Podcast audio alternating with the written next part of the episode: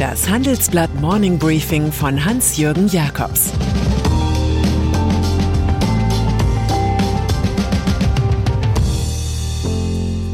Guten Morgen allerseits. Heute ist Mittwoch, der 12. Januar, und das sind unsere Themen. Groß, 700 neue Stellen für die Ampel. Größer, Inflation lässt US-Notenbank umsteuern. Am größten die Wut von Kercher auf die Politik. Staatsapparat. Wir wissen nicht, ob Rot-Gelb-Grün die beste Bundesregierung aller Zeiten sein wird, die größte aber ist sie jetzt schon. Mein Kollege Martin Greive ging mit dem Bürokratieerforscher Cyril Northcote Parkinson im Gepäck an einschlägige Vermessungsaufgaben mit verblüffenden Resultaten. Mit dem Nachtragshaushalt bekommt die Ampelregierung nochmals bis zu 500 Stellen. Im Dezember hatte sie schon fast 200 neue geschaffen. Auch wächst die Zahl der parlamentarischen Staatssekretäre von 34 auf 37, die der Verbeamteten von 31 auf 37. Der Zuwachs hat einerseits natürlich mit neuen Aufgaben wie Klimaschutzpolitik zu tun, dem neuen Frühjahrs- und Sommerpaket von Robert Habeck, andererseits auch mit dem erstmaligen Antritt dreier autarker Regierungsparteien. Und da die Scholzianer mit ihrem Magnum-Programm ja acht Jahre regieren wollen, passt auch das erste Gesetz von Parkinson, Arbeit dehnt sich in genau dem Maß aus, wie Zeit für ihre Erledigung zur Verfügung steht. Im schöpferischen Tun der neuen Regierung fällt auf, dass sogar eine Parlamentspoetin im Gespräch ist.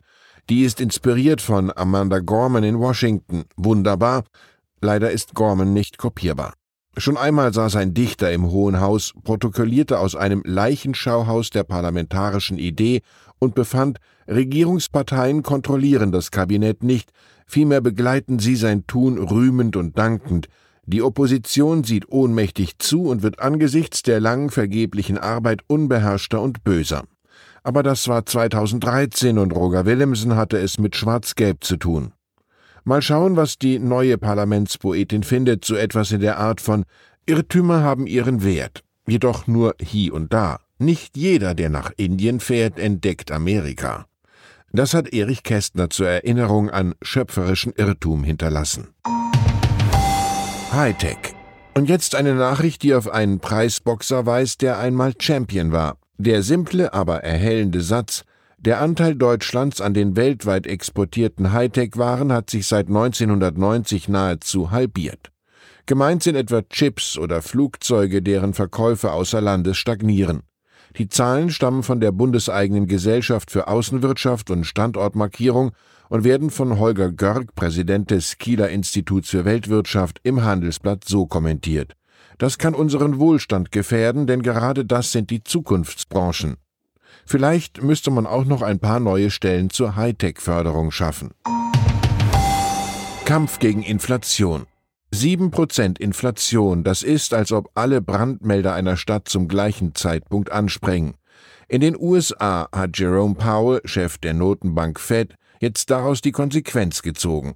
Bei seiner Nominierungsanhörung vor dem zuständigen Senatsausschuss bekundete er gestern seine Bereitschaft, die Zinsen von jetzt 0 und 0,25 Prozent bald zu erhöhen. Die Verbraucherpreise seien weit über den Zielwert von 2 Prozent hinausgeschossen. Das belege, dass es keinen Bedarf mehr für konjunkturstimulierende Geldpolitik gebe. Es ist an der Zeit, diese Notfallmaßnahmen auf ein normales Niveau zu bringen. Die Fed werde ihre milliardenschweren Anleihekäufe im März abschließen. Danach werde der Leitzins im Laufe des Jahres erhöht, so Powell. Er steht vor seiner zweiten Amtszeit. Im Turm der Europäischen Zentralbank Frankfurt werden Sie die Washingtoner Wendemanöver sicherlich genau studieren. Tod von Ali Mitgutsch. Wenn mal wieder eines seiner Wimmelbücher in die Buchläden kam, war das keinem Feuilleton eine Rezession wert. Es gab ja nur etwas zu sehen, große bunte Bilder mit vielen Details. Zum Beispiel vom Jahrmarkt mit Riesenrad mit einem Mann, der ausrutscht und einem Lausbub, der einen Streich ausheckt. Oder vom Strandleben, wo sich Hippies, FKKler als König verkleidete Kinder oder Sondematronen mit XXL-Sonnenbrille tummeln. Das war die famose Wimmelwelt des Ali Mitgutsch aus München-Schwabing. In Wahrheit hieß er Alfons und hatte einen Riesenschnauzer. Wer seit Erscheinen des Erstlings im Jahr 1968 Kinder hatte, ist mit Mitgutsch höchst vertraut. Der Ravensburger Verlag brachte es damit bis zu seiner Pensionierung 2017 zu reichlich Stammgeschäft. Acht Millionen Exemplare wurden verkauft. Am Montagabend ist das Kinderbuchgenie mit dem schönen Humor im Alter von 86 Jahren verstorben. Kirche. Mancher wundert sich, dass der Kölner Erzbischof Rainer Maria Wölki noch im Amt ist. Viele lassen es nicht beim Wundern, weil sie der Umgang mit der Aufarbeitung von sexuellem Missbrauch empört. So sind in seinem Erzbistum offenbar noch nie so viele Katholiken aus der Kirche ausgetreten wie im vergangenen Jahr. Nach Angaben des Amtsgerichts Köln hat sich die Zahl der Kirchenaustritte fast verdoppelt.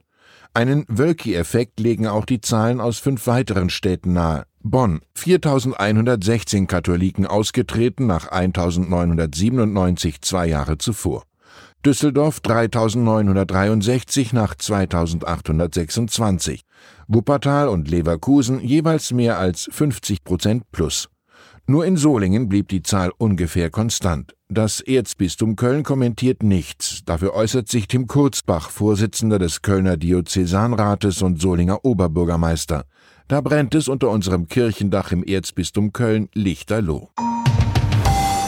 Und dann ist da noch Kercher. Das baden-württembergische Familienunternehmen macht mit seinen Hochdruckreinigern 2,7 Milliarden Euro Umsatz. Die Zentrale in Winnenden ist nun in größter Sorge, dass konservative französische Top-Politiker immer wieder Kerchern sagen, wenn sie Viertel in der Banlieue von Paris von der Kriminalität reinigen wollen. Einst kercherte verbal Nicolas Sarkozy, nun Präsidentschaftskandidatin Valérie Pécresse. Zwar heißt es auch, schlechte PR sei gute PR, aber Kercher legt Wert auf die Feststellung, Pécresses Bemerkung sei fehl am Platz und gefährde die Marke. Man bitte Medien und Politik auf dieses Wort zu verzichten. Man wolle nicht mit Politik in Verbindung gebracht werden. Stattdessen mit guten Reinigungsarbeiten wie jüngst am Obelisk auf dem Place de la Concorde in Paris. So viel Zeit für eine saubere Differenzierung muss sein. Ich wünsche Ihnen einen kercherfreien Tag, was immer Sie darunter verstehen mögen. Es grüßt Sie herzlich Ihr Hans-Jürgen Jakobs. Das war das Handelsblatt Morning Briefing von Hans-Jürgen Jakobs, gesprochen von Peter Hofmann.